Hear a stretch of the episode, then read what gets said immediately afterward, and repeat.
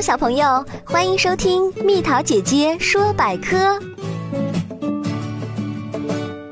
为什么把嫉妒叫吃醋？男女相恋时有第三者介入，往往发生争风吃醋现象。那么，到底什么是吃醋呢？据说这个典故出自唐朝的宫廷里，唐太宗为了笼络人心，要为当朝宰相房玄龄纳妾。大臣之妻出于嫉妒，横加干涉，就是不让。太宗无奈，只好令大臣之妻在喝毒酒和纳小妾之中选择其一。没想到房夫人确有几分刚烈，宁愿一死也不在皇帝面前低头。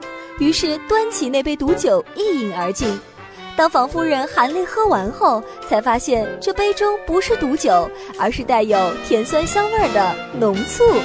从此，人们便把嫉妒和吃醋融合起来，吃醋变成了嫉妒的比喻语。宝贝儿，如果你喜欢蜜桃姐姐，想和我做朋友，就关注我的微信公众号吧，名字是“宝贝晚安”。